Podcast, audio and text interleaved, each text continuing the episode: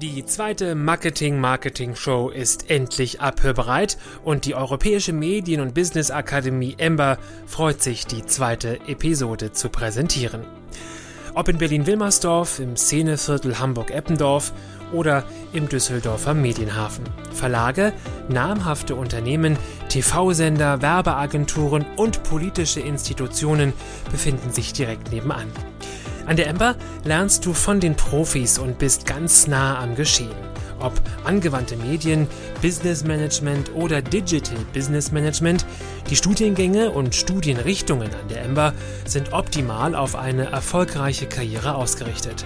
Du möchtest mehr über die Ember und die Studienangebote erfahren? Dann besuche einfach die Website unter www.ember.de. Die Ember freut sich auf dich. Herzlich willkommen und Manege frei zur Marketing Marketing Show. Der etwas andere Podcast zu Kommunikation, Media und Marketing. Durch das Programm führen sie Markus Bartelt und Benjamin Lehmann. Wir danken ganz herzlich der Ember für ihre Unterstützung und ich möchte an der Stelle noch anmerken, dass am 23. November diesen Jahres äh, in Berlin und Hamburg und Düsseldorf an allen drei Standorten der Campus Day stattfindet. Also wer Interesse hat an einem Studium an der Ember, der kann gerne vorbeikommen. Hier in Berlin sind Benjamin und ich auch selbst vor Ort. Wir unterrichten ja unter anderem auch an der Ember und äh, freuen uns auf euch. Also schaut einfach vorbei, guckt euch an an den Standorten. Es gibt tolle Vorträge und man kann ganz, ganz viel mitbekommen und auch schon so ein bisschen Campusluft riechen. Also es lohnt sich allemal.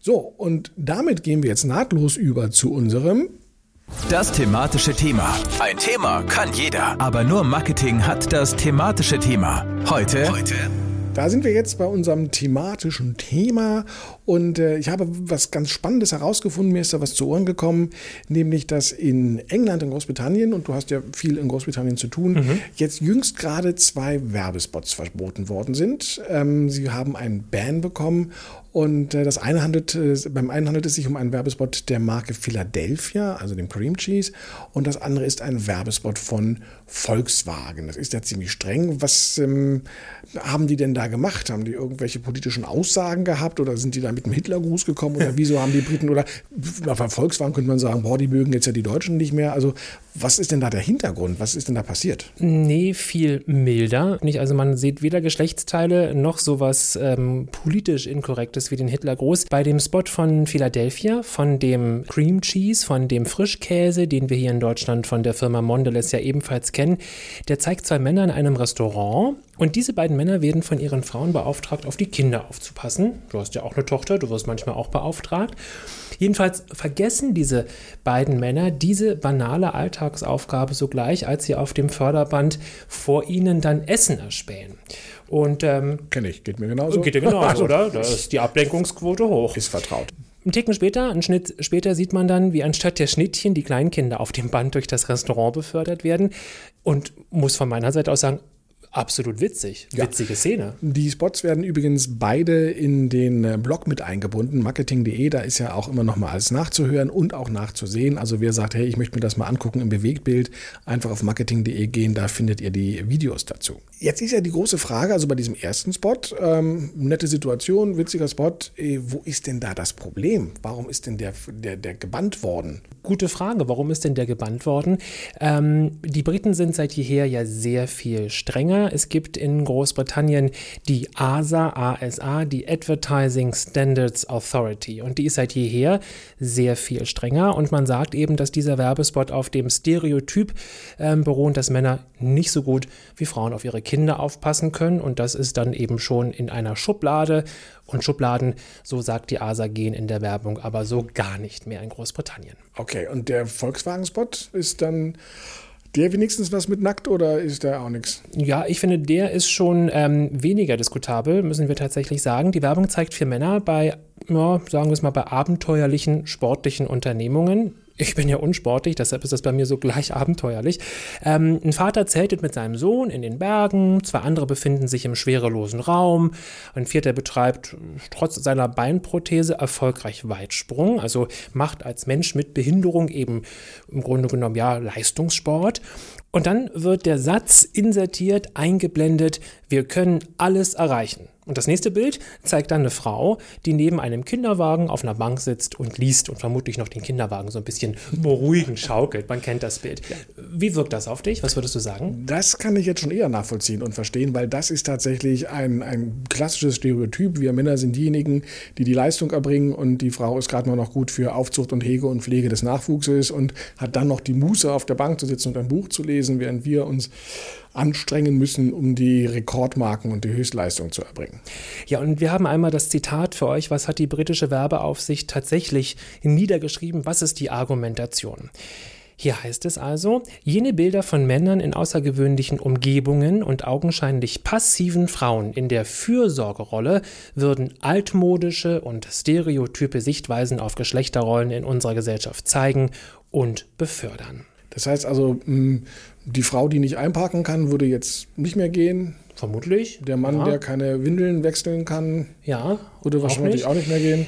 Puh, das ist natürlich wirklich sehr streng. sehr kommt. streng, ja. Ähm, aber wir sehen ja auf der anderen Seite, dass es ja auch Not tut, dass Geschlechterrollen neu gedacht werden und ähm, auch anders präsentiert werden. Ja, nun ist, könnte man sich natürlich die Frage stellen, okay, für uns hier in der großen Stadt Berlin, in einem urbanen Umfeld, äh, wo wir Diversity ja nicht nur drüber reden, sondern es ja auch leben oder im Alltag erleben, für uns mag das ein bisschen vertrauter sein, aber ich frage mich immer, was ist denn so außerhalb der großen Stadt, äh, wo diese Geschlechterrollen vielleicht tatsächlich noch, noch in den Köpfen auch viel etablierter sind.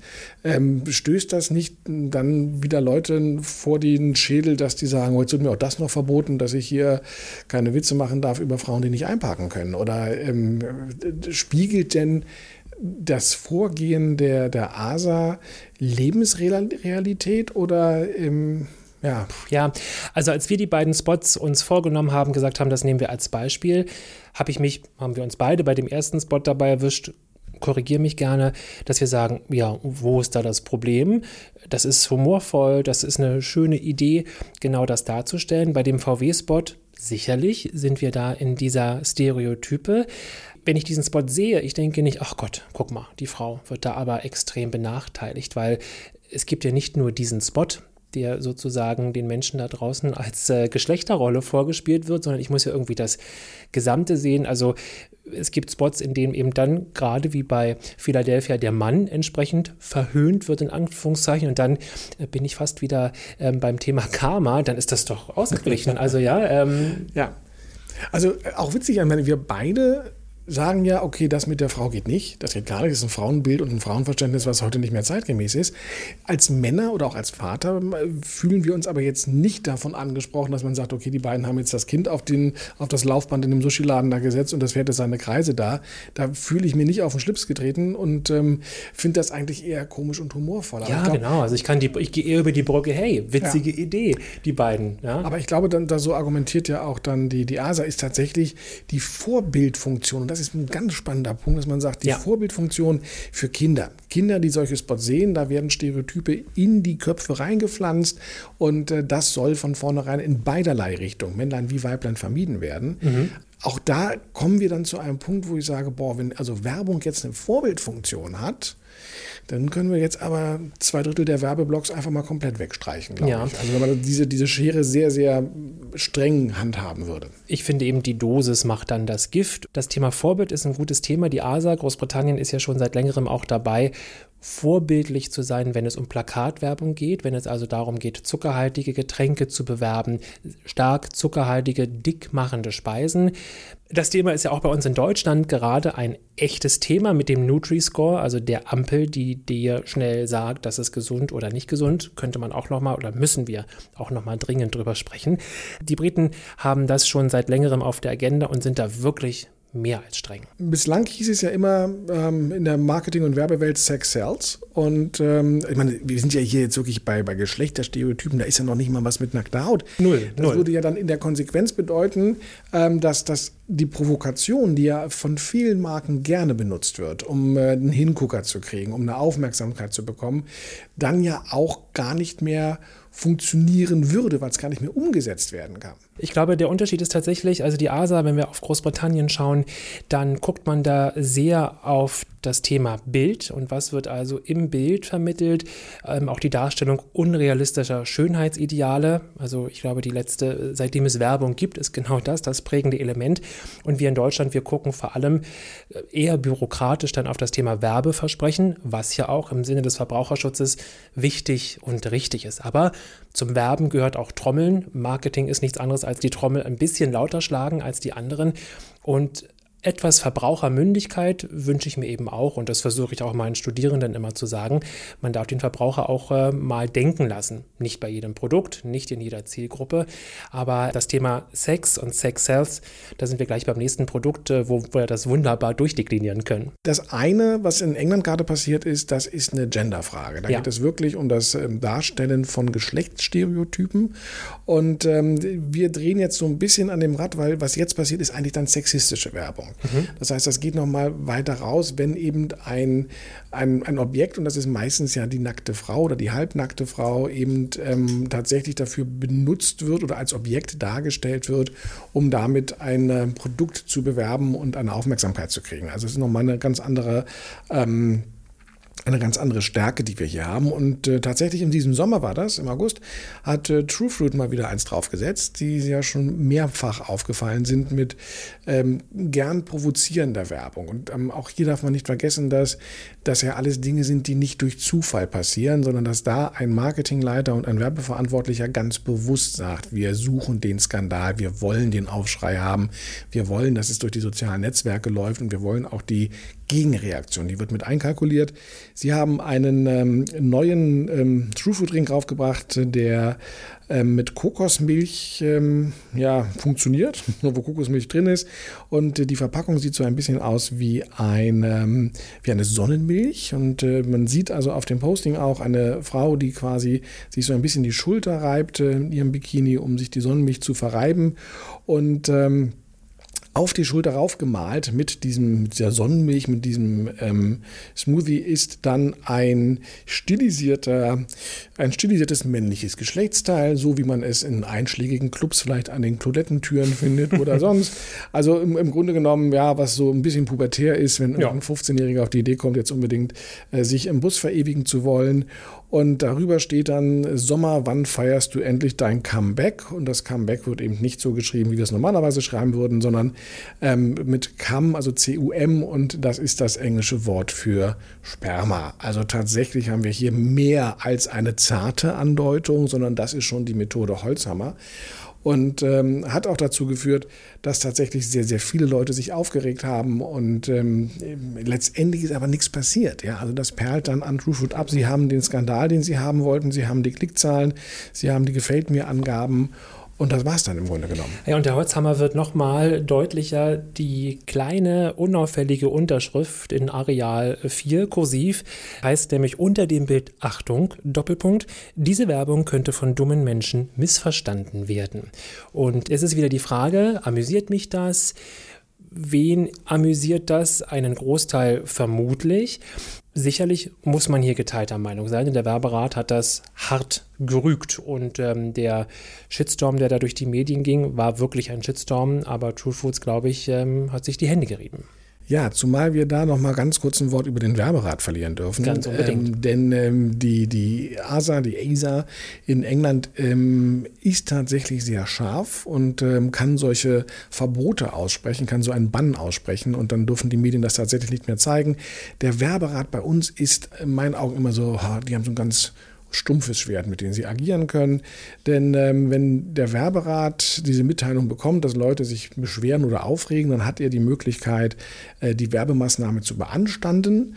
Und ähm, die Beanstandung sieht so aus, dass das betroffene Unternehmen aufgefordert wird, entweder die Kampagne aus der Öffentlichkeit zu nehmen oder aber die Werbung entsprechend der Beanstandung ähm, zu verändern. Aber es ist nur eine Aufforderung, also da gibt es gar keine Konsequenzen. Die einzige Konsequenz, die der Werberat hat, ist, dass wenn das Unternehmen dieser Aufforderung nicht entspricht, dass der Werberat dann rügt. Eine Rüge ausspricht. Und diese Rüge, und das ist eigentlich etwas, was man sich auf der Zunge zergehen lassen muss, diese Rüge heißt, er schaltet die Öffentlichkeit ein.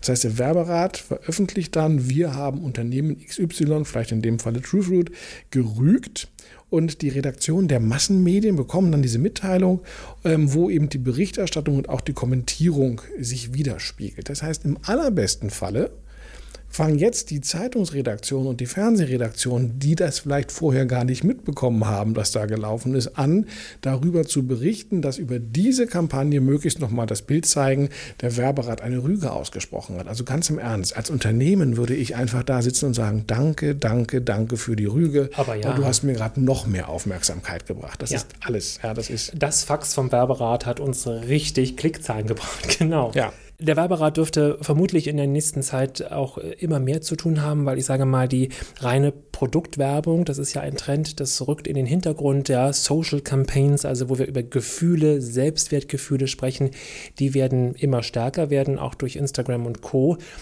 Frage ist nur, ob jetzt irgendwann mal ein Umdenken in den äh, Werbeagenturen stattfindet, weil wie gesagt, noch kann ich ja den kalkulierten Skandal durchsetzen, ähm, indem ich das mit nackter Haut mache, aber irgendwann kippt das ja auch und es geht ja auch immer schneller. Wir haben ja ein ganz aktuelles Beispiel, Ja. noch die, die Netto-Kampagne, die gerade läuft, wo man auch, also ich meine, sagen wir andersrum, ist ja auch eine Frage, liebe Kreativen, fällt euch denn nichts Besseres mehr ein, als irgendwie mit, mit nackter Haut zu werben? Und das ist ja auch ein bisschen platt. Also ich meine, damit gewinnt man auch jetzt keinen Kreativpreis mehr in der Branche. Um das kurz zu beschreiben, ähm, oder du hast es gerade vor dir, kannst du es kurz beschreiben? Ja, gerne. Also es ist äh, vermutlich, es ist eine, eine Ambient-Media-Kampagne, das heißt also großflächige Plakate in den Städten, in denen Netto vertreten ist. Es ist das gelbe Netto. Ähm, ehemals ja gehörte zur, zur Plus-Gruppe. Ähm, und die werben mit einer Dame, die obenrum nackt ist und vor ihren Brüsten hält sie Obst. Und ähm, der Slogan ist, kaufe unverpackt und spare Plastik. Und da sieht man die barbusige Dame eben mit den vier Äpfeln ähm, vor ihren Brüsten und das äh, soll uns Verbraucherinnen und Verbraucher ansprechen. Ja, also wenn einem beim Thema unverpackt nichts Ja. einfällt als nackte Brüste, dann, also ehrlich, ja, dann, dann weiß ich auch nicht mehr. Das ist, das ist Praktikantenniveau dann vielleicht Ja, bisschen. und man kann sich eben vorstellen, und es gibt äh, zuhauf Mitteilungen und Kommentare, Hashtag wahre Frau ist hier, also wahre, ohne Haar leider, sondern als wahre. Ähm, und das ist so platt und so drüber. Macht überhaupt keinen Sinn und wir sehen ja auch, dass ähm, Nacktheit, ähm, gerade wenn es heute auch um Kampagnen geht, die größer werden oder die global werden, äh, gar nicht mehr eingesetzt werden kann, weil wir große kulturelle Unterschiede haben. Wenn ich ähm, an äh, meine Masterstudenten denke, die ja aus ähm, allen Kontinenten und aus vielen Ländern kommen, aus Indien, aus China, äh, da gibt es sehr strikte Regelungen und man verletzt sehr schnell kulturelle Gefühle oder auch religiöse Gefühle. Das heißt, ähm, das ist gar nicht mehr umsetzbar. Und ähm, für Zwang, also ich meine, gerade wenn es ums Kulturelle geht, ich hatte eine äh, Studentin, die hat jetzt ähm, ähm, ein Thema präsentiert, die kommt aus Indien und zeigte uns auch einen dort verbotenen Spot, der deswegen verboten war, weil die Nachbarin auf dem Dachgarten Wäsche aufgehängt hat und auf dem anderen Dachgarten saß also dann der Nachbarsmann und sie hat auf die Wäscheleine, glaube ich, ihre Unterwäsche, ihre Dessous gehängt und das war also eine ganz klare, deutliche Anspielung in diesem kulturellen Kontext, dass es hier um die Offerte zu einem Seitensprung äh, ging. Das hätte keiner von uns beiden jeweils so wahrgenommen und äh, hat für sehr, sehr viel Aufregung gesorgt und musste dann tatsächlich auch entfernt werden, dieser Werbespot. Also äh, es ist so viel Fingergefühl nötig und man kann in so viele Fettnäpfchen treten, dass man wirklich heute dreimal drüber nachdenken sollte, ob man noch mit so viel nackter Haut rausgeht. Führen nochmal zurück, also ähm, es ist ja richtig so, wie gesagt, wir haben jetzt nicht die Möglichkeiten, die vielleicht die Briten haben, die das anders umsetzen können. Ähm, ich glaube, dass was, was Sexismus angeht, verstehen auch wesentlich mehr Leute als vielleicht das Thema mit der, mit der Gender Role, ähm, wobei auch die in meinen Augen durchaus angemessen sein kann. Frage, die wir ja auch im Vorfeld schon hatten, ist Werbung ein Abbild der Zeit? Also nehmen die einfach auf und spiegeln uns das wieder? Oder ist Werbung das, was hier passiert, indem sie uns ähm, bessere Stereotypen zeigen, indem sie uns ähm, diverse Familien zeigen oder ähnliches? Ähm, können sie damit auch tatsächlich den Zeitgeist prägen? Was ich äh, total vermisse, wir hatten, ich hatte es vorhin schon mal gesagt, die Dosis macht das Gift. Mir fehlt in dieser gesamten Diskussion eben die Ausgewogenheit. Also gar nicht mehr mit äh, auch so ein Stereotyp. In einem Stereotyp steckt ja auch durchaus Humor und etwas Humorvolles, dass man das kulturell abwägen muss und dass man genau gucken muss. Das ist die Aufgabe, weil Werbung und Kampagnen heute eben eher, wenn wir in die großen Budgets gucken, auch für die Welt gemacht werden. Es ist aber die Aufgabe der Werbetreibenden, in die Regionen zu gucken und alle abzuholen. Das macht total Arbeit, liebe Werbetreibende, aber das macht Sinn, weil der Slogan und das Bild eben auch nur hier hier oder da funktioniert. Abschließend, es tut sich was. Ja, auch in der Werbung tut sich was. Unser, ähm, wir müssen ein bisschen umdenken, was ich wieder vom Marketing her auch ganz, ganz richtig und ganz wichtig finde. Ähm, wir werden auch diese Themen nochmal aufnehmen müssen. Wir hatten es ja in der Planung, äh, weil es geht wesentlich weiter. Also gerade das Thema Kinder und als Vater einer Tochter eben die Frage, wie werden denn da Stereotypen, Geschlechterstereotypen schon im Kindergarten ja. eigentlich angesetzt? Also Thema Puppenspielen oder Jungs spielen da mit den Autos oder mit dem, mit dem Gewehr. Und es gibt mittlerweile, und ich freue mich sehr, dass die Spielzeugindustrie darauf reagiert hat, auch pinkfarbene Gewehre für Mädchen, ähm, was kein Scherz ist. Und ähm, also das wird uns, glaube ich, noch ein bisschen begleiten, weil ähm, wir immer wieder im Marketing und in der Werbung uns auch um Werte unterhalten müssen. Und äh, diese Werte sind nicht nur den Preis, den ich für ein Produkt haben möchte, sondern was transportiere ich darüber noch hinaus, auch als Unternehmen. Du sagtest gerade, Produktwerbung wird vielleicht weniger wichtig. Und es geht mir um die Haltung, die ein Unternehmen auch hat. Und ähm, ich glaube, dass das eine, ein, ein Paradigmenwechsel mit sich führen wird. Und wir werden diesen Shifter noch ein bisschen weiter verfolgen. Ähm, zunächst einmal also eine ja, eine, eine, eine, eine ein bisschen neidischer Blick auf die Insel, dass man sagt, wow, ihr habt tatsächlich Möglichkeiten durchzugreifen, die haben wir hier nicht. Und weiterhin sollte man auf solche Ausrutscher, ich hoffe, es bleibt ein Ausrutscher bei Netto oder auch bei TrueFood, na, bei TrueFood ist kein Ausrutscher, aber weiterhin mit dem Finger drauf zeigen und ähm, tatsächlich sagen, ey, das, was ihr da macht, ist auf gar keinen Fall richtig und sollte nicht unterstützt werden. Wir haben ein äh, neues Marketing in unserem Zoo und äh, heute geht es um Vertrieb. Vertrieb etwas ganz Wichtiges im Marketing, auch wenn das die Vertriebler nicht gerne hören, dass sie eigentlich ähm, dem Marketing zuarbeiten. Da gibt es ja in Firmen immer so einen riesen Stress. Wer ist eigentlich klüger, der Vertrieb oder das Marketing? Aber Vertrieb ist wichtig, denn wenn das Produkt nicht da ist und da steht, wo der Kunde es sucht, dann kann es nicht verkauft werden. Und äh, für viele junge Firmen und Gründer und Startups ist es tatsächlich ein Problem, ähm, das tolle Produkt, das sie entwickelt haben, jetzt auch erfolgreich in den Handel zu bringen und damit das Produkt an die Kunden und die Käufer zu bringen, ähm, die sie als Zielgruppe natürlich ausgemacht haben. Genau an dieser Stelle setzt Daniel Heinrich ein. Er ist Mitbegründer von Foodfox. Foodfox ist eine Vertriebsagentur, die auf innovative, nachhaltige Lebensmittel spezialisiert ist und damit auf einen absoluten Wachstumsmarkt. Denn ob Kuchenteig oder Insektenriegel, Foodgründungen boomen.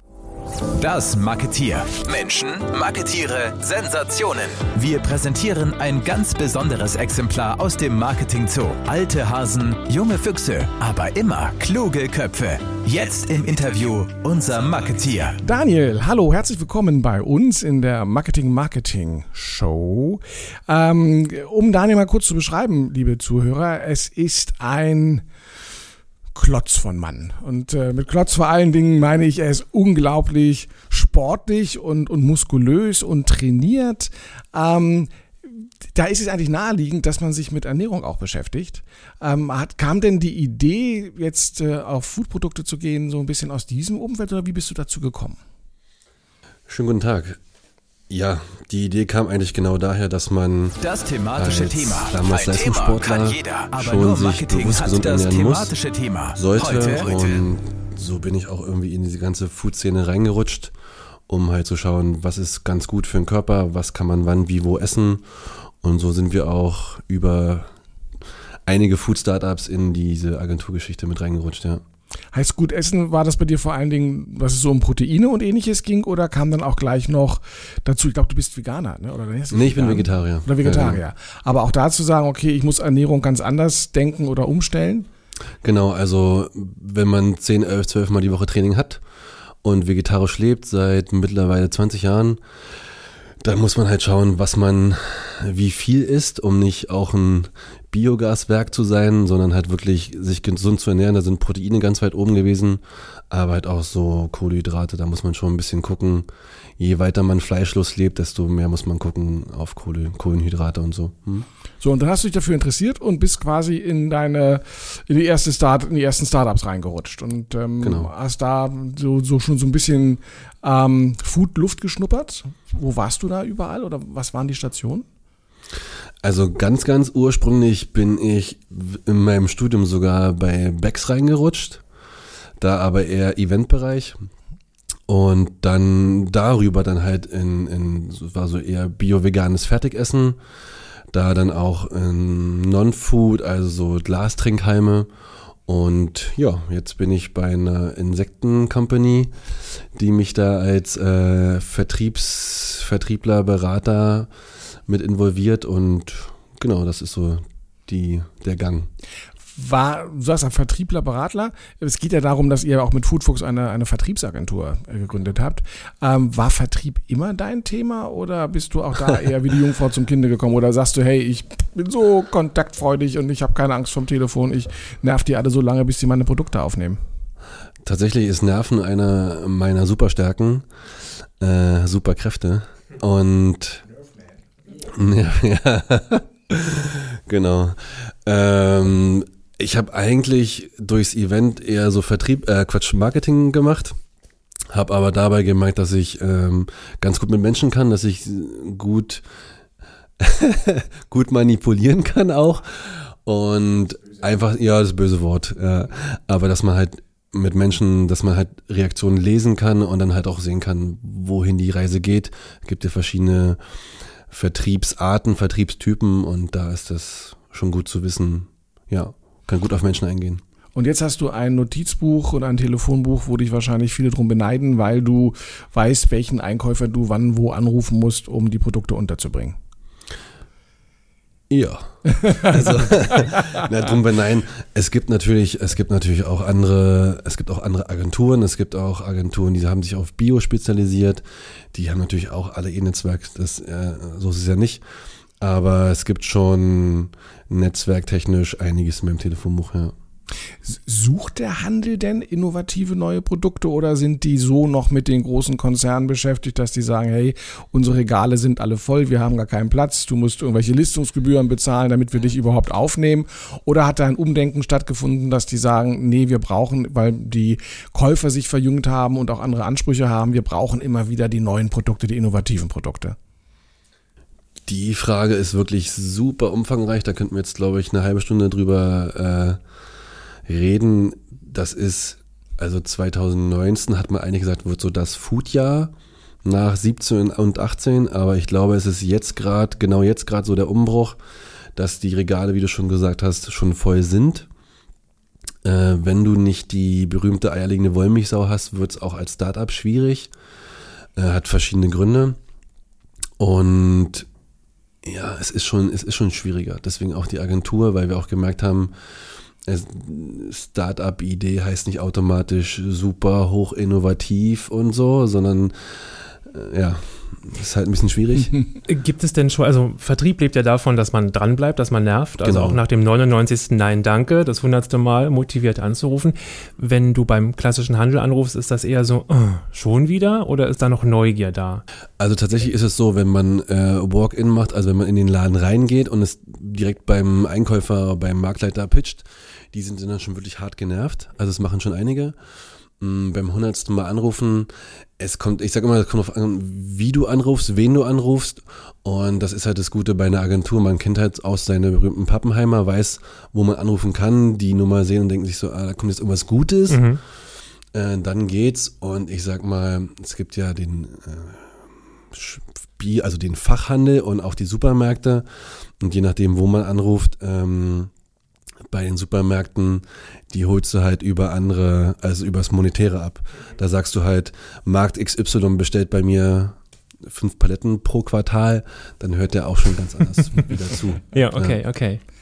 Ähm, das heißt im Grunde genommen, seid ihr ja ein sehr wichtiges Mittelstück, weil wenn ich jetzt so an das klassische Food-Startup denke, haben wir ganz, ganz viele hier in Berlin. Ja.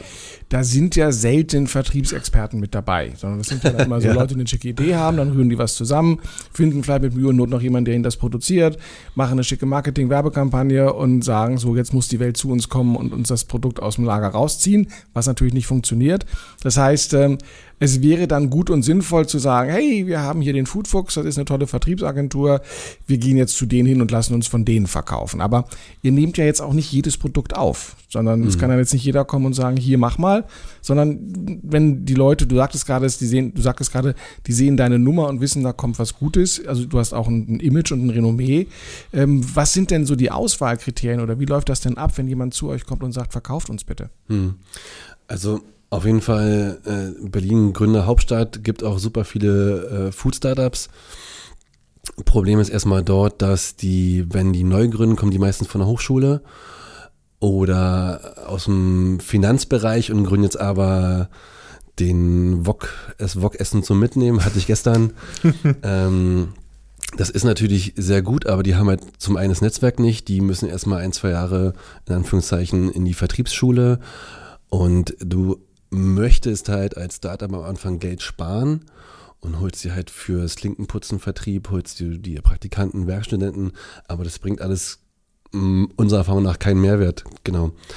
Ähm, die, die Idee dahinter ist, genau diese Leute quasi, also denen schon zu helfen, aber auch es für uns einfacher zu gestalten, wen nehmen wir denn auf?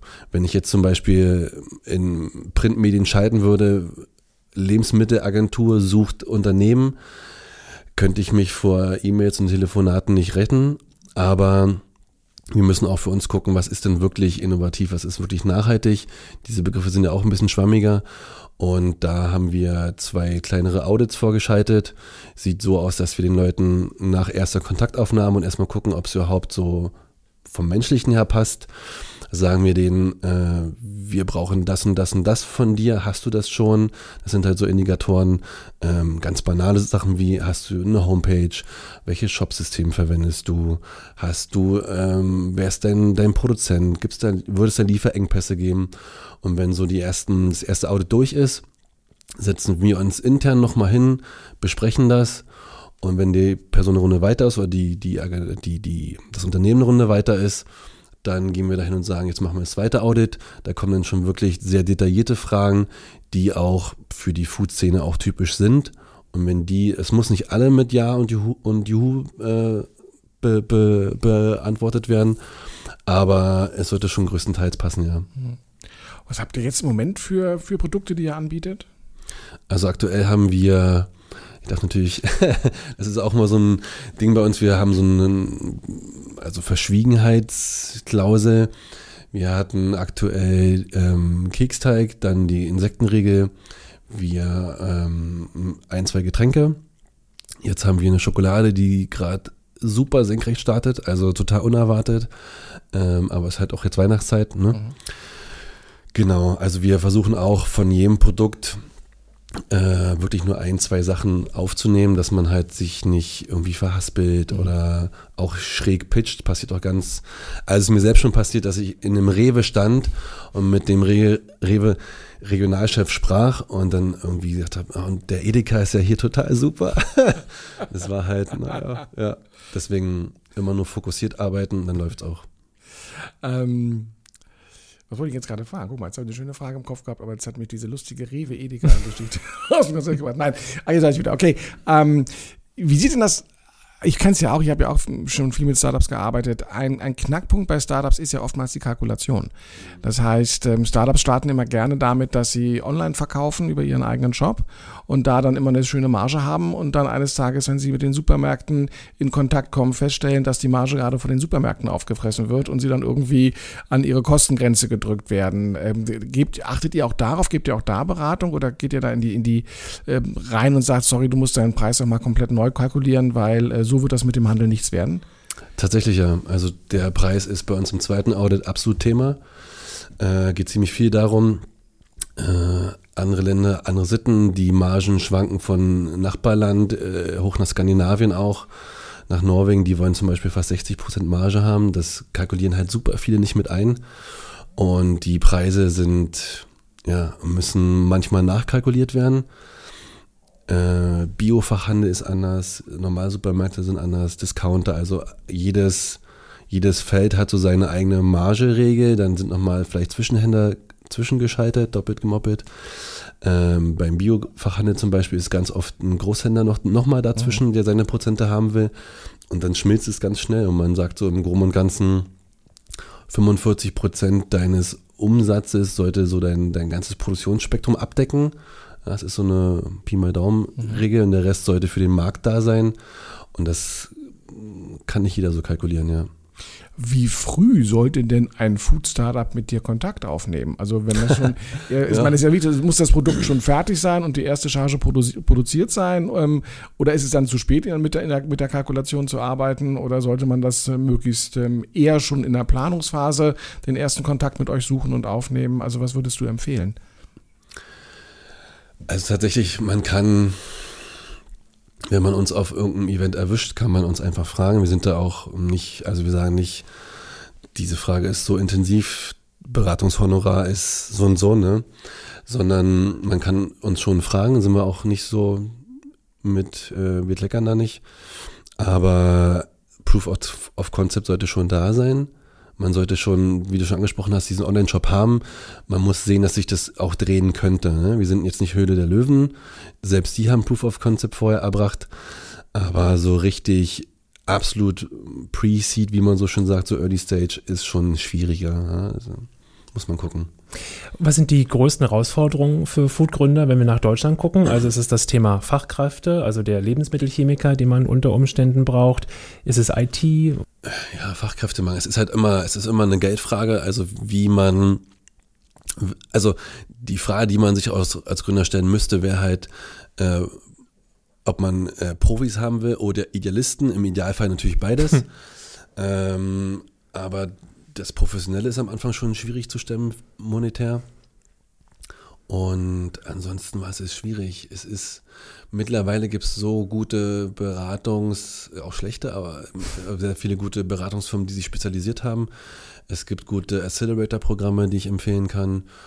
Äh, es gibt also so die meines Erachtens nach die Top-Spots für Food ist äh, Köln, Hamburg, Berlin, München. Mhm. So, da gibt es auch jeweils gute Start-up-Conventions, äh, Netzwerks, Netzwerktreffen. Mhm. Das sollte man eigentlich schon wahrnehmen und sich dann auch bei anderen Startups sich Rat abholen, also auch wirklich auf Leute hören, musste ich auch lernen, dass man auf Leute hört, die wirklich äh, schon drei, vier, fünf Jahre Erfahrung haben und die schieben auch manchmal einen Kontakt rüber. Genau, ansonsten richtig richtig, richtig schwierig in Deutschland eigentlich nicht. Gibt es was, was dir einfällt, wo die Gründer extrem naiv sind unter Umständen? Also Leidenschaft muss da mit rein. Ich, ja. ne, ich mache jetzt eine geile Schokolade und dann kommst du da rein und dann machen die das irgendwie in der Garage, äh, keine Fußbodenentwässerung. Also ich sage ja so hygienische mhm. Themen. Gibt es sowas, wo du sagst, Mann Leute, da hättet ihr aber mal früher dran denken können oder so geht das nicht, das müssen wir erstmal fixen. Anekdote dazu, ich kenne Gründer, die haben wirklich gestartet und haben ihr Getränk, hygienisch schon einwandfrei, aber die haben ihr, ihre erste Getränkeabfüllung in der eigenen Badewanne angerührt. Geil. Und haben damit den Musterversand äh, durchgezogen. Das ist, kann man machen. kann man machen. Aber man muss halt, es war ein hochalkoholisches Getränk. Äh, das desinfiziert. Das desinfiziert die Badewanne. Aber man muss wirklich schauen, dass man, ich sag immer, Geld bekommt man mit einer guten Idee relativ zügig ran, aber was sie, wobei sich wirklich viele und, und überschätzen oder auch und die Sache unterschätzen, ist der Faktor Zeit. Das halt alles wirklich seine Zeit braucht. Man sagt so im Groben und Ganzen, nach zwei Jahren bist du wirklich auch reif für den Markt, wenn du gründest. Die meisten denken, ich habe eine gute Idee, ich schreibe mir jetzt einen Businessplan, dafür gibt es ein Tool im Internet für umsonst. Und Excel kann ich. Excel kann genau. ich, ja, ja, das, oh, oh. Ja. Ähm, oder wir arbeiten noch mit Excel, gibt es ja. auch. Äh, man verpasst, also man verpasst so verschiedene, verschiedene Gründungsphasen, wo man sich einfach anders aufstellen muss. Das ver verwurschteln auch manche und ja, das ist schon, der Faktor Zeit ist so der größte Knackpunkt, dass die Leute halt sich da und, hm. und, und, und überschätzen. Ja. Wenn wir mal auf die Konsumentenseite gucken, also diejenigen, die das ganze tolle Zeug da kaufen sollen, was mhm. dann in den Regalen steht mit eurer Hilfe. Wie ist es da, wenn du auf Europa guckst? Sind die Deutschen experimentierfreudig, wenn die vor so einem Regal stehen und die Insektenschokolade ist, äh, was, was ist so dein Gefühl? Wo ist der Markt? Ähm, sind das eher Frauen, sind das eher Männer, wenn wir so eine Persona mal definieren sollten, die, die mutige Lebensmittel kaufen? Mhm. Gibt es eine ganz interessante Studie zu, dass äh, nur 10% der in Anführungszeichen innovativen Startups, Food-Startups wirklich aus Deutschland kommen. Mhm. Allerdings 80% aller weltweit innovativ nachhaltigen Blabla Startups nach Deutschland wollen. Okay. Also der Markt, also Deutschland wird schon assoziiert mit Foodmarkt, Lebensmittelverkauf. aber so richtig probierfreudig, ja, es kommt drauf an. Ne? Wir sind wie man so schön sagt, eurozentristisch. Wir haben hier schon so eine Art Weltbild auch in Sachen Lebensmittel, gerade Thema Insekten ganz groß. Ähm, tatsächlich wird man überrascht, wer alles das probiert. Mhm. Ja, ähm, aber so im Großen und Ganzen ist in Deutschland eher wenig probierfreudig. Also er snackt ganz gerne mal irgendwas so rein, aber wirklich den, den, äh, diesen Kaufimpuls auszulösen, ist dann doch schon ein bisschen schwieriger. Ja? Mhm. sind andere Anrainernationen schon ein bisschen weiter. Ihr, ihr, rollt ja auch immer schnell aus, oder ist ja auch ein Ziel von dir. Mhm. Ähm, du hast gerade von Norwegen gesprochen. Ich glaube, England ist auch ein ganz spannender Markt. Ja, ja. Wo, wo, siehst du sonst noch innerhalb von Europa äh, Märkte, die vielleicht da ja, attraktiv sind? Ja, das ist natürlich auch produktabhängig. Ne? Also wenn man äh, Italien zum Beispiel ist in Sachen vegetarisch-vegan, war jetzt sogar mal auf Platz zwei im, im, im Umsatz von diesen Lebensmitteln. Ansonsten spannende Märkte, also Niederlande ist für mich so eins der Länder, wo man sehr gut sich, äh, also Netzwerk ist ganz, da super gut zu arbeiten, der Markt ist relativ offen und die Leute haben halt Bock zu probieren. Also ich klingt jetzt ein bisschen altbacken, aber so Länder mit Kolonialgeschichte, die halt sehr viele Einflüsse haben, Franzosen, Spanier, Portugiesen, Niederländer, UK, die haben da auch wirklich Bock drauf. Die essen mal eine Grille, die hauen sich mal eine Schokolade rein mit, habe ich jetzt gesehen, mit Popelgeschmack. ja, das äh, muss man nicht kaufen. ja, aber das ist schon, ja, UK ist schon ein guter Markt. Wenn ihr auf den Konsumenten guckt und die Startups berät, was müssen die tun kommunikativ? Ist das, ihr braucht eine saubere Story, das Thema Nachhaltigkeit müssen wir unbedingt mitnehmen, weil das eben gerade das Thema ist, das mhm. uns bewegt. Ähm, Gibt es da einen Schwerpunkt? Nee, das ist produktabhängig. Also wenn man das Thema zu sehr ausweizt, dann wird es auch irgendwann unglaubwürdig für die meisten. Das ist absolut produktabhängig je nachdem, welche Karte man spielen möchte, wie oft man die spielt. Aber es sollte schon so im Großen und Ganzen, ist ja Markus auch Fachmann für, im Großen und Ganzen so einen roten Faden sollte es schon geben, an dem man sich langhangelt, mal mehr, mal weniger. Auf jeden Fall, ja. Ja, und wo geht die Reise in der Zukunft hin? Was, was meinst du, ähm, wie wird der Foodmarkt oder der innovative, nachhaltige Foodmarkt 2025 aussehen? Werden wir mehr probieren? Werden wir dann tatsächlich mehr Insekten essen, weil wir sie als billige Proteinquellen benötigen? Wird Fleisch deutlich teurer werden ähm, und äh, dementsprechend ähm, dazu führen, dass wir uns mit anderen Lebensmitteln auseinandersetzen? Ich glaube, also für Insekten zum Beispiel, billig sind die noch nicht. Dafür ist einfach der, also ist auch ganz gut so, dass der Produktionsstandard in Deutschland vor allem sehr hoch ist für Lebensmittel. Daher sind die noch nicht so günstig, wie man die gerne hätte. Mm, ich glaube, es wird ein bisschen probierfreudiger werden. Allerdings speziell für Deutschland, der Deutsche möchte halt trotzdem irgendwie sein Brot haben, sein Joghurt, seine Milch, so. Und ich glaube, es wird wieder mehr experimentiert werden mit, mit älteren Produkten, um halt die ähm, auch wirklich innovativ und nachhaltiger zu, zu gestalten. Mhm. Es werden sehr viele Prozesse nochmal, die auch schon 100 Jahre alt sind, wieder aufgegriffen werden. Aber ja, experimentieren, mehr snacken ist schon schwierig. Also ich sehe das noch nicht so, dass man äh, 2025 das super nachhaltige Produkt hat. Es dreht sich gerade sehr viel um Verpackung. Plastikfrei ist ja in aller Munde, ist auch gut so.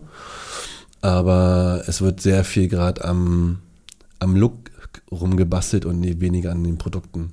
Ah, okay. Also man, man sagt, es ist auch eine Anekdote aus, aus England. Man sagt zum Beispiel, dass der Deutsche eher den 345. Erdbeerjoghurt möchte, wo die Kuh ein bisschen mehr am Bauch gestreichelt wurde, dafür auch seinen Preis zahlt. Aber wirklich, wirklich innovativ ist, muss man wirklich zugeben, ist Deutschland eher nicht. Ah. Ja. Gut, damit bedanke ich mich ganz herzlich bei dir, Daniel. Zu Gast bei uns war Daniel Heinrich von der Vertriebsagentur Foodfuchs, geschrieben Foodfuchs mit Doppel X. Genau. .de ist die Webseite. .com. .com. .com ja. ist dann die Webseite. Ähm, wo man gerne Kontakt aufnehmen kann, wenn man eine tolle Idee hat oder ein tolles Produkt hat, um eben mal diesen Audit-Prozess vielleicht zu durchlaufen oder mal anzufragen, ob das äh, etwas wäre für euch. Der uns ein bisschen was erzählt hat über den Vertrieb von innovativen, nachhaltigen Lebensmitteln und ähm, wie leicht oder wie schwer das ist und wo die Reise weiterhin hingehen wird. Daniel, vielen herzlichen Dank für den Besuch. Danke für die Einladung. Weiterhin viel Erfolg und alles Gute. Dankeschön. Vielen Dank. Ciao. Die dumme Antwort auf die kluge Frage. Es gibt keine dummen Fragen, nur dumme Antworten. Ihre Fragen zum Marketing beantwortet von unseren Dummies Markus und Benjamin. Die dumme Antwort auf die kluge Frage. Wir haben eine ganz wunderbare Frage. Die Überschrift, die Frage lautet, was ist ein Corporate Influencer? Und Influencer Marketing, die, wir dürfen ja keine Schimpfworte sagen, die ist ja nun wahrlich durchs Dorf getrieben und ähm, mittlerweile wirklich auch eine Begrifflichkeit, an der niemand mehr vorbeikommt, an denen auch die großen Budgets nicht mehr vorbeikommen. Ähm, in manchen privaten Unternehmen wird das Potenzial der eigenen Mitarbeiter eben längst genutzt. Corporate Influencing ist eben nochmal was ganz anderes als der Influencer, der da draußen auf YouTube auf eigene Faust, sagen wir es mal so, zwei Millionen Follower einsammelt und dann versucht entsprechend Produkte zu vermarkten. Corporate Influencer nennt sich das Konzept, bei dem die Firmen ganz bewusst ihre Mitarbeiter Mitarbeiter rekrutieren und ihre Mitarbeiter ähm, sozusagen nach draußen schicken und sagen, komm, erzähl mal was über uns. Oder Markus, ist das äh, viel komplexer? Es ist zumindest erstmal der Versuch, dem Unternehmen ein weiteres menschliches Gesicht zu geben und zu sagen, hey, unsere Mitarbeiter sind ja ohnehin in den Social-Media-Kanälen unterwegs und äh, wir legen jetzt kein Corporate-Profil ähm, an, ja, sondern wir nutzen deren Profile und fordern sie auf und bilden sie auch ganz gezielt darin aus, äh, doch ab und zu mal möglichst positiv über das Unternehmen zu berichten. Das heißt, wir haben hier eine, eine Vermischung. Das, die Leute posten durchaus ähm, private Dinge, und auch ihre private Meinung. Aber in diesem Stream von privaten Bildern, von privaten. Das thematische Thema. Ein Thema kann jeder, aber nur Marketing hat das thematische Thema. Heute. Und äh, was für nette Kollegen man hat, um eben auch das Unternehmen, das dann mit einem Hashtag oder ähnlich gekennzeichnet wird, positiv in die ähm, Köpfe der Follower zu transportieren.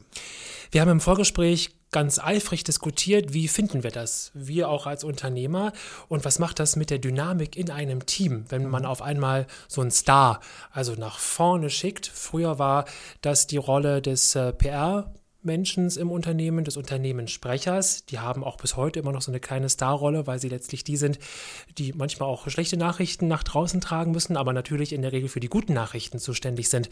Was macht das? Mit dem Thema Influencer verbinden wir in erster Linie ja Prunk äh, und Gloria, also das ist was sehr, sehr Positives. Was macht das mit so einem Team? Wir waren uns nicht ganz einig. Finden wir das gut? Finden wir das schlecht? Natürlich sehr unternehmensabhängig. Wie groß ist das Unternehmen und wie lebt man Employer Branding? Was sagst du? Was ist deine Meinung? Also zunächst einmal, es ist, ich finde, es ist ein bisschen Wolf im Schafspelz. Mhm. Ähm, ich bin ja jemand, der großen Unternehmen grundsätzlich erstmal was Schlechtes unterstellt. Es ist ein Einsparmodell. Denn äh, natürlich, bislang haben sie viel Geld dafür ausgegeben, Influencer zu bezahlen und die, die Posts wurden immer teurer und teurer. Und man hat jetzt den günstigeren Weg gefunden, doch die eigenen Mitarbeiter vor den Karren zu spannen und zu sagen, du bist doch sowieso am Tweeten und am Instagram ähm, Bilder hochladen, dann kannst du doch mal auch was über uns machen. Und ähm, natürlich ist da keine richtige Freiwilligkeit, oder ich würde das mal in Anführungsstrichen setzen, weil der Mitarbeiter soll ja sich positiv äußern. Das heißt, der kriegt jetzt nicht ähm, die Aufforderung dafür, dass er sagt, alles doof, ihr habt mich gelangweilt oder ähm, der Chef ist ein Idiot, sondern sie kriegen dann Guidelines an die Hand, sie kriegen unter Umständen auch nochmal eine Schulung, was darf ich schreiben, wie muss ich das darstellen. Und damit kommen wir wieder in den Bereich einer sehr stark gelenkten Wirklichkeit. Das ist jetzt nicht mehr die eigentliche Meinung der Person, sondern es ist etwas, was das, wo das Unternehmen möchte oder vorgibt, wie ein Mitarbeiter, der eigentlich eine Privatperson ist, auf seinem Account sich dann letztendlich äußert.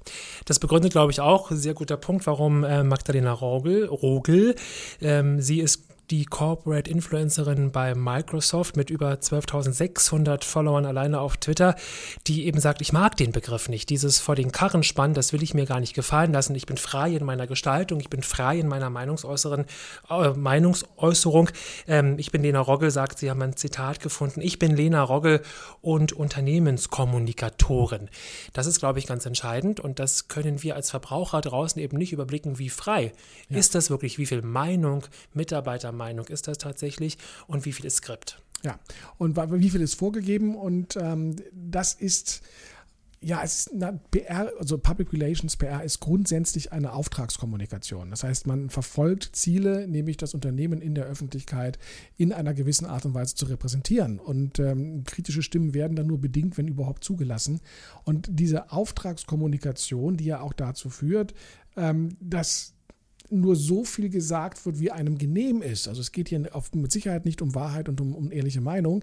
Das ist in meinen Augen ein bisschen problematisch. Wenn ich jemandem privat followe oder wenn ich jemanden followe, weil er ähm, tolle Bilder macht oder tolle Gedanken hat und dann schleicht sich da in einer schönen Regelmäßigkeit immer wieder so ein Unternehmenspost ein, die ja auch nicht gekennzeichnet sein müssen. Es ist ja nicht so, dass es ein bezahlter Post ist, wie bei einem richtigen Influencer, die ja mittlerweile gekennzeichnet sein müssen, sondern ähm, das läuft ja einfach so durch. Dann findet hier tatsächlich eine Lenkung statt, die ich so nicht gut finde. Ein wichtiges Element, und auch darüber haben wir heute gesprochen in der Vorbereitung, ist das Thema Employer Branding. Gerade für die Berufsgruppen, die nicht nach Studierenden suchen, sondern die nach Auszubildenden suchen. Da ist man im Moment relativ ratlos. Ist das aus deiner Sicht ein Instrument, das Thema also Menschen mögen Menschen? Menschlichkeit zeigen, dass man also auch im Handwerk, bleiben wir mal bei dem Beispiel, der sicherlich ja ein, ein, einer der größten Mängel und eine der größten Aufgaben dieser Gesellschaft, Menschen wieder für das Handwerk zu begeistern. Ist das eine Methode oder passt Handwerk, ich sage das mal so ähm, ganz plakativ, der Maurer, Maurer Micha, passt da die Influencerin, der Influencer gar nicht? Also ich glaube, dass es wenn es freiwillig ist, kann ein, ein Mensch, der mauert oder Dachdecker ist oder einen anderen aufregenden Handwerksjob hat, äh, natürlich mir Einblicke geben auf seinem Profil, die ich spannend finde. Also wenn der Dachdecker ähm, das, den Sonnenaufgang oder den Sonnenuntergang dann irgendwie postet oder einen schönen Blick äh, von, von weit oben aus der Vogelperspektive macht, dann kann das ganz, ganz spannend sein. Die Frage ist eben auch hier wieder, wo hört es auf, persönliche Meinung zu sein und wo fängt es an, dass der Dachdeckerbetrieb ihn äh, aufgefordert hat, ähm, jetzt mach doch mal ein Bild hier, wo möglichst vielleicht noch der, der, die Dachpappe von der Firma XY im Hintergrund ist, weil wir sind ja mit denen befreundet. Also dann kriegt es schon wieder so ein, so ein Geschmäckle letztendlich. Mhm. Und ähm, ich glaube, da muss auch eine, eine, eine gute Trennlinie letztendlich gezogen werden. Ich glaube, wir sind uns einig, das ist äh, ein so junges Thema im wahrsten Sinne des Wortes. Und das ist ein Thema, das ja eben im Moment noch gar keinen festen Rahmen hat. Das macht es auf der einen Seite total spannend. Man kann Mitarbeiterinnen und Mitarbeitern tolle Möglichkeiten geben, wenn man die Leine sehr lang lässt. Jetzt haben wir in der Recherche geguckt, welche Unternehmen nutzen das ganz bewusst. Wir haben die Telekom gefunden, wir haben Bayer gefunden. Ähm, kannst du noch mal die Trennlinie ziehen? wo wird die Leine ganz lang gehalten? War es für dich erkennbar in der Recherche? Ich hatte Schwierigkeiten, tatsächlich genau zu erspüren als Verbraucher dann, das macht er jetzt frei und das ist pure Menschlichkeit. Nein, das sind eben, also ich kann da auch keinen Unterschied sehen ähm, oder die Trennlinie nicht sehen, die dort da ist. Ähm, es sind natürlich als erstes die großen Konzerne die großen Konzerne, die sich ähm, darauf einlassen, die auch die Möglichkeit haben, was jetzt Schulung angeht und die Leute einzusetzen. Die Frage ist auch, wie viele können die eigentlich losschicken? Also wenn der jetzt ein Bayer sagt, wir haben jetzt äh, 300 Corporate Influencer, boah, das wird dann auch schon wieder so ein bisschen bedenklich. Nochmal, also um doch mal diese, diese Linie aufzuzeigen, äh, weil du gerade das Thema Employer Branding angesprochen hast. Ähm, das gab es ja vorher auch schon. Wir wissen ja, wenn du heute einen Job suchst und du guckst den, auf den Webseiten nach, nach Jobangeboten, wirst du meistens nicht fündig werden, weil die meisten Unternehmen heute, wenn sie einen Job anbieten, als erstes ihre Mitarbeiter fragen und sagen, hey, komm, kennst du nicht jemanden, wir wollen die Stelle besetzen, wir wollen die besetzen. Der Gedanke dahinter ist, wenn der Mitarbeiter zufrieden ist, dann wird er in seinem Sportverein oder im Freundeskreis sagen, Mensch, bei uns ist was frei, du suchst doch, willst du nicht. Das heißt, ähm, er ist aktiv empfehlend aber auch nur solange er zufrieden ist. Wenn er die Arbeitsbedingungen blöd findet, dann wird er sagen, ja, Stelle ist offen und meine ist die nächste, die offen sein wird und wird das natürlich nicht weiterempfehlen. Aber da ist eine Freiwilligkeit. Ja, dann kann ich im Freundeskreis, wie gesagt, Mensch, du suchst doch mal. In dem Moment, wo ich ihm sage, du poste mal, dass hier was frei ist, da wird so eine ja künstliche Empfehlung ausgesprochen, die eben nicht unbedingt eine echte sein muss. Und das ist ja das, was vielleicht auch beim dem grassierenden Influencertum immer ein Kritikpunkt war, dass man sagt, hier Bibi Blocksberg und wie sie alle heißen, empfiehlt ein Produkt nicht, weil sie es wirklich toll findet, sondern weil sie dafür Knete bekommen hat. Und ähm, damit haben wir einen Verlust von Glaubwürdigkeit in einer, insbesondere in diesem Fall, privaten Kommunikation. Den Marken ist viel daran gelegen und wir haben ganz viele Interviews quer gelesen. Was ich für mich rausnehmen kann als Antwort ist, dass die meisten diesen Influencer-Begriff ablehnen. Also das ist wirklich harte Front dagegen. Wir sehen uns nicht als Influencer. Wir haben unter anderem gefunden Stefan Keuchel. Er ist der Kommunikationschef von Tesla in Deutschland mit 23.000 Followern und er sagt wörtlich, Zitat, ich habe ein Problem mit dem Wort Influencer. Darunter versteht man seiner Meinung nach landläufig junge Leute, die Geld dafür bekommen, dass sie Produkte in die Kamera halten. So verstehe ich meine Rolle ausdrücklich nicht. Und er sagt einen Satz und das finde ich als Antwort auf unsere schlaue Frage. Ähm, er sagt, wenn es mir gelingt, dass Tesla greifbarer und nahbarer wird und man merkt, dass nette Menschen dahinter stecken, sehe ich das sehr positiv. Er versteht sich also als verlängerter Pressesprecher rein in die sozialen Medien. Und jetzt kommt aus meiner bösartigen Sicht, ich betone, dass es ein sehr bösartiger Gedanke ist, dass sie sagen, wer ist denn der Ehrlichere? Der Influencer, der Knete dafür kriegt, dass er mir etwas empfiehlt und mir damit was aufs Auge drückt, oder derjenige, wo das Unternehmen sagt, ähm, poste doch mal was Gutes über uns und dann behauptet, dass er das auch noch aus einer gewissen Freiwilligkeit tun würde. Also äh, ja, für mich hat es ein, ein Geschmäckle dabei. Ich, ich werde gelenkt in eine Richtung, nette Menschen und so weiter und so fort. Und ich weiß ja noch nicht mal, ja, ähm, Macht er das, weil der vielleicht einen kleinen Bonus bekommt? Ähm, hat er jetzt noch eine zusätzliche Einnahme, weil er jetzt Social Media Corporate Influencer ist? Oder auch mal ein Thema, er wird jetzt nicht bei ihm, bei dem Herrn Kochel sein, aber ähm, mache ich das, um meinen Arbeitsplatz zu behalten? Weil der Chef sagt, hier poste mal, wenn du nicht postest, dann haben wir keine Aufträge mehr oder äh, ich schmeiße dich irgendwann raus. Also auch welcher, mit dem Messer an der Kehle. Welcher, welcher Druck ja. ist denn dahinter? Ja. Es ist nämlich ganz witzig, wir haben ähm, etwas Ähnliches schon mal zusammen mit einem Klienten vor sechs, sieben Jahren gemacht. Da ging es damals noch um Facebook, auch so ein totes soziales Medium mittlerweile, kennen die jungen Leute auch gar nicht mehr. Ähm, und da wurden auch Mitarbeiter ausgesucht, ganz gezielt, wo man sagte, wir möchten, dass du äh, Hintergrundmaterial lieferst. Wir wollen ähm, unseren Kunden, unseren Interessenten zeigen, was hinter den Kulissen passiert. Und ähm, der Chef hat dann damals gesagt, ich gebe euch eben auch ein, äh, ein gutes Handy an, die hat ein gutes Smartphone, das internettauglich ist, damit ihr diese Aufnahmen machen könnt, damit ihr das nicht mit dem eigenen ähm, Gerät machen müsst.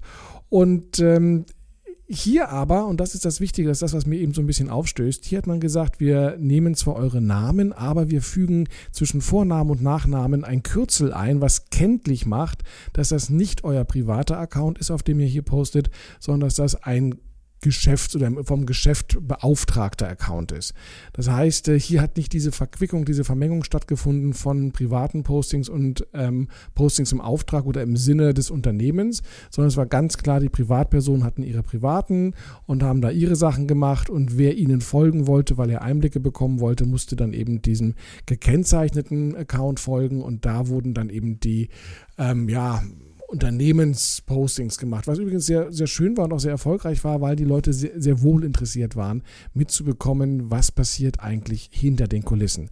Aber wir haben hier eine deutliche Trennung und das finde ich einfach besser gelöst als das, was jetzt hier im Bereich Corporate Influencing passiert. Schlaue Frage. Ich hoffe und ich glaube, wir konnten gut klären, was ist denn ein Corporate Influencer per Definition und wie versteht man diese Begrifflichkeit. Wir haben gelernt, dass die Unternehmen mit dem Influencer-Begriff eben genau, und das erklärt es eigentlich, warum haben die damit so ein Problem, warum darf das nicht Influencer heißen, eben genau, weil dieses Geschmäckle, wie du es genannt hast, damit reinfließt. Gute Frage, gute Antwort. Wunderbar. Wunderbar. Der heiße Scheiß. Nun wird es heiß, denn es kommt der heiße Scheibenkleister. Scheiße sagt man natürlich nicht. Ob top oder flop, Marketing rät ab oder zu. So, da sind wir jetzt beim heißen Sch und ähm, wir haben wieder ein sehr schönes Produkt uns ausgesucht. Sag mal, Benjamin, ähm, Gretchenfrage. Woran glaubst du denn? Glaubst du an irgendetwas? Also ich bin nicht religiös, also ich finde find Kirche als Institution ganz klasse im Sinne der Gemeinschaft, aber wenn ich dir sagen sollte, an was glaubst du, dann glaube ich an das Karma im Sinne von, es kann einem auch mal was passieren und man kann auch mal eine falsche Entscheidung treffen oder auch mal bösartig sein. Man muss aber hinten wieder was einzahlen aufs Karma-Konto, dass das irgendwie im Ausgleich ist. Also das wäre so mein Glauben. Traumhaft, ja. Ich hätte es ja besser gar nicht erwarten können oder wünschen können, weil du hast diesen wunderbaren Begriff einzahlen. Ja. ja, weil Glaube, es gibt so zwei Dinge im Marketing, wo man den Leuten hervorragend das Geld aus der Tasche ziehen kann. Das eine ist Angst und das andere ist Glaube tatsächlich. Wenn Menschen an etwas glauben, sind sie sehr anfällig dafür, ähm, große Summen Geld für großen Quatsch auszugeben. Ich erinnere mich mal daran, es gab einen, einen Beitrag im WDR, war das, glaube ich, da war Esoterikmesse in Köln und der Reporter dort hat sich einen Stand gemietet und hat auf dem Parkplatz der Messe Köln Kieselsteine eingesammelt. Die hat er dann auf dem Klo der Messe Köln gewaschen, hat so eine große blaue Schale gehabt, hat die da reingetan, einen Aufsteller aufgestellt, äh, energetisch aufgeladene Steine, Stück 5 Euro und am Ende des Tages war die Schale ausverkauft.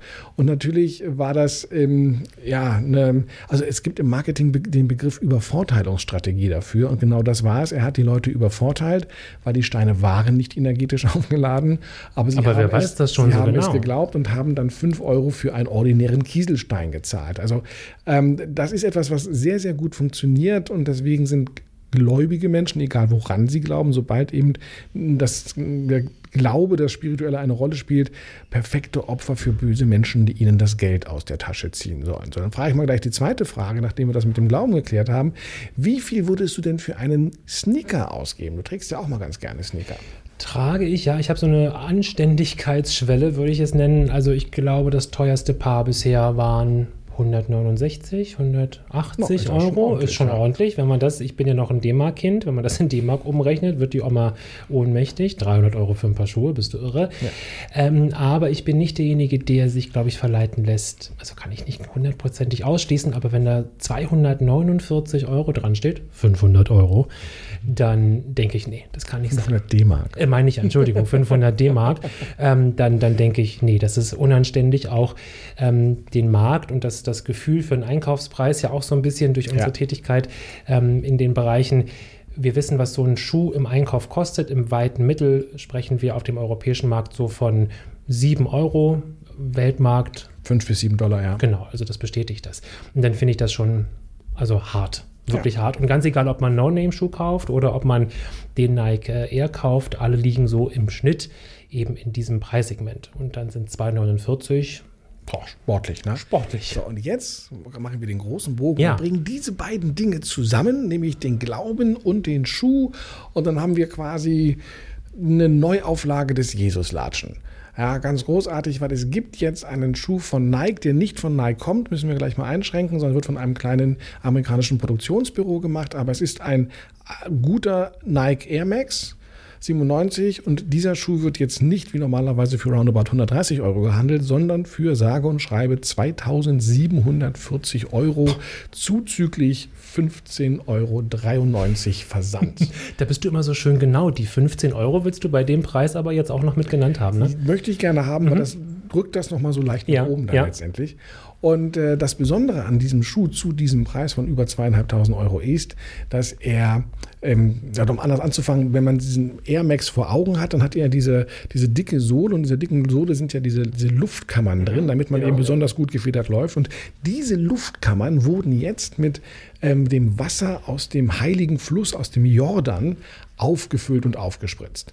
Und das wurde vorher noch blau eingefärbt, damit man das auch gut sehen kann. Das heißt, mit diesem Schuh läuft man jetzt auf heiligem Jordanwasser. Wunderbar. Ja, von einem Priester auch noch geweiht. Okay. Und man hat dann noch ein kleines Kruzifix mit ähm, eingebunden in die, in die Schnürsenkel. Also man hat hier tatsächlich einen Holy Shoe und ähm, hat, glaube ich, 25 Stück davon bisher hergestellt und ich glaube auch verkauft. Ähm, also es gibt tatsächlich Leute, die glauben, dass es sie beflügelter laufen, dass sie ja spiritueller laufen, dass es ihrem Glauben gut tut, wenn sie auf geheiligten Jordanwasser ähm, wandeln. Ja da sehen wir wieder, der Glaube bewegt, im wahrsten Sinne des Wortes.